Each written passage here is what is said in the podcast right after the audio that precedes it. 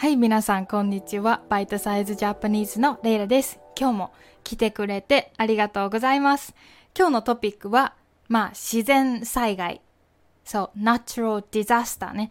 例えば、台風とか、地震とかですね。で、まあ、natural disaster って、まあ、ちょっとなんか、ワクワクするトピックではないですよね。だけど、まあ今日は私が知っている、まあ知識とか、あとは私の経験とかもね、話しながら、この日本の有名な自然災害、ディザスターズについて話したいなと思います。ね、今日もぜひ新しい日本語を勉強して帰ってください。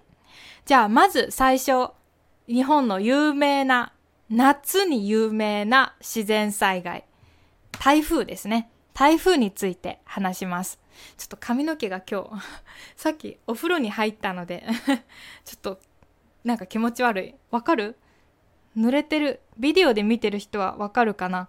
もう最近なんか私ヘア、ヘアスタイルでちょっと悩んでて、ごめんね、全然話が変わるんだけど、実は私もう半年以上髪をカットしてなくって、切ってなくって、そう、切ったのが去年の11月とかだから、だから本当に今すごく長くなってるんだけど、髪をどうしたらいいかわかんなくて、そう、なんかもうちょっとおしゃれなヘアスタイルにできないかなって思うんだけど、なんか、すごくいつもぐちゃぐちゃで まあいいわ。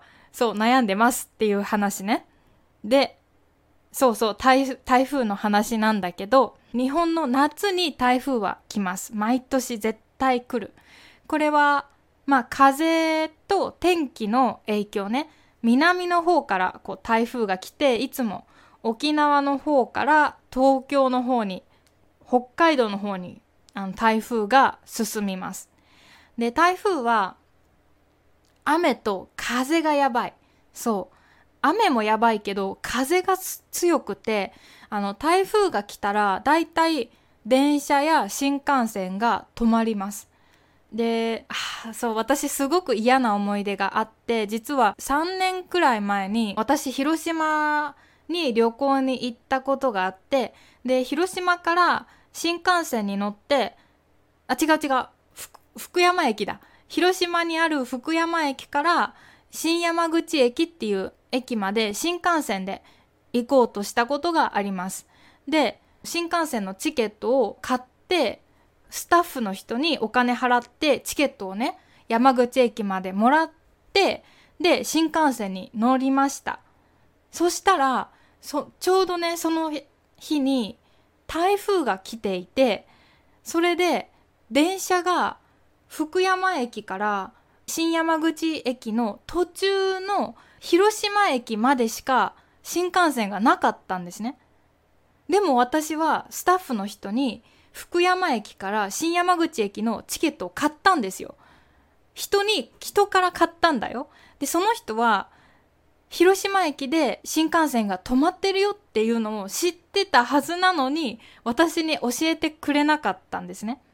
だから私はチケットを持って新幹線に乗ったら途中の広島駅で止まってしかもそれが夜の10時ぐらいでそれ以上あのもう山口駅に行く電車がなくってえどうするのみたいなチケット買ったのにってで結局その時はもう私の家が、まあ、京都にあるので広島から京都に帰って山口まで行けなかったっていう話ね。それがね、本当にまだ怒ってる。なんで私に電車止まってるよって言ってくれたら私もチケット買わなかったのに、なんでそれを教えてくれなかったっていう、まだ怒ってます。そう。そういうこともあるから、だからみんなも夏に日本に旅行来るときは天気はチェックした方がいい。で台風は本当もう毎週とか2週間ごとくらい結構たくさん来ます。だからみんなも気をつけてください。まあ、電気もね、時々台風で止まることもあるし、もう台風が来てる時に、あと海とか川とかに近づいたらダメ。うん。雨がたくさん降って、本当にあの水がね、多くなってるからやばい。で、結構やっぱり夏は川で遊んでいる子供が水に川に流されるっていうニュースがすごく多いんですよね。だから皆さんも夏はね気をつけてください。台風と川とか海とか、うん、本当に気をつけてください。はい。で、あとまあ地震の話ね。自然災害で日本で多いのは地震です。私も小さい地震は本当1年に何回か経験します。本当に小さい地震。揺れてるか揺れてないかくらいの小さい地震はよくありますけど、大きい地震もね、私も何回か経験したことがある。まあ数年に1回くらいかな。で結構怖いですね、やっぱり。怖いのが、電車に乗ってる時にいきなりみんなのアラームが鳴るんですね地震が来ると。するともうみんなのスマホがアラームでうーんうーんみたいになるからそれがすっごく怖かった。電車も止まった。まあだけど、うん、私の時はねそんな、まあ、大丈夫だったんだけど日本でもね結構地震で街がダメになってしまうことって今までも何回もあったのでうん怖いよね。私の大学の先生はあと15年か30年の間に東京の近くで大きな地震が来るって言ってます。で東京で大きな地震が来たらもうやばいですよね。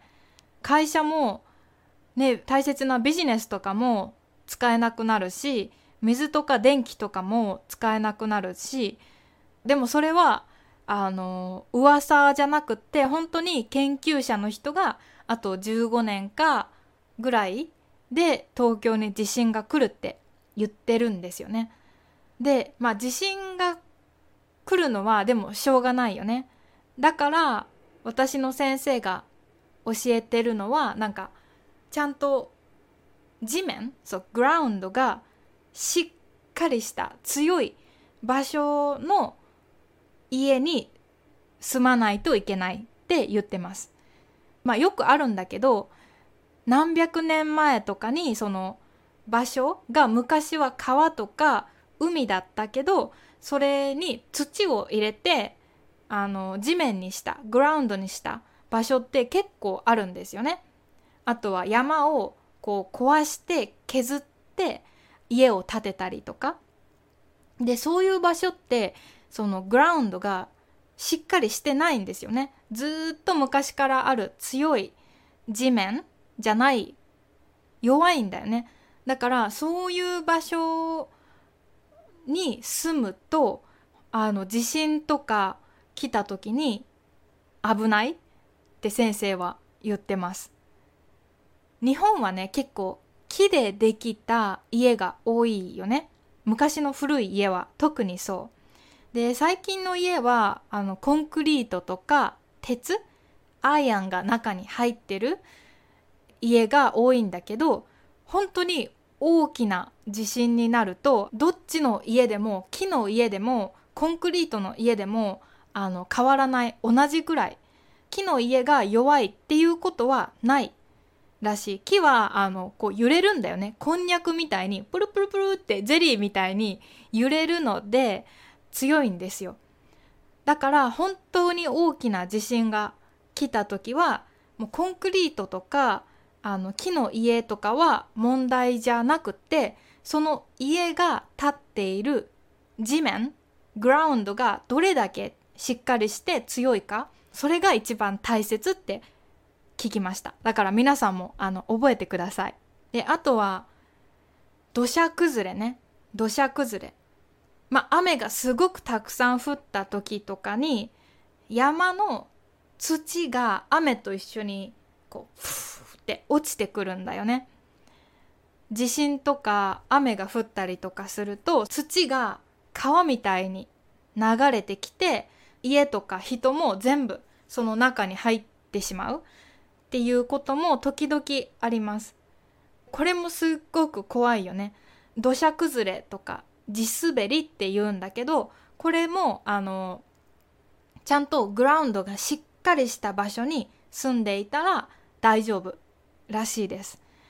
だから本当にグラウンドがちゃんとしてるかどうかを知りたい人は昔なんか400年とか500年前の地図マップとか探してきてここは昔どんな地形どんな場所だったかとかしっかり自分で調べてから住む方がいいですよね。だから私もこれは気をつけようと思ってる。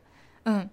日本はやっぱり災害がディザスター災害がすごく多い国だけどでもなんかしょうがないよね。うん。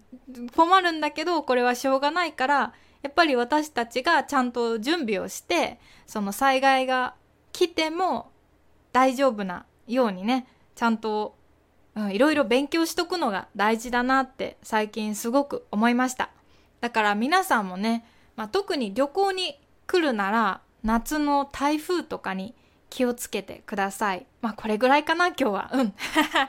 あの、最後まで聞いてくれてありがとうございます。うん。皆さんの国はどうかな？台風とか地震はある？どうかな？私が住んでいるこの岡山県は日本で自然災害が一番少ない場所らしいです。そう、すごいよね。でしかも晴れてる日が多い。東京に比べて岡山は1年で晴れている日が30日多いらしいです。そう、すごくいい場所なんですよね。だから、まあ皆さんも住むなら岡山がいいんじゃないですか？どうかな？はい。じゃあ今日はここまでです。いつも聞いてくれてありがとうございます。またね、次のエピソードも楽しみにしていてください。じゃあ良い一日を。バイバイ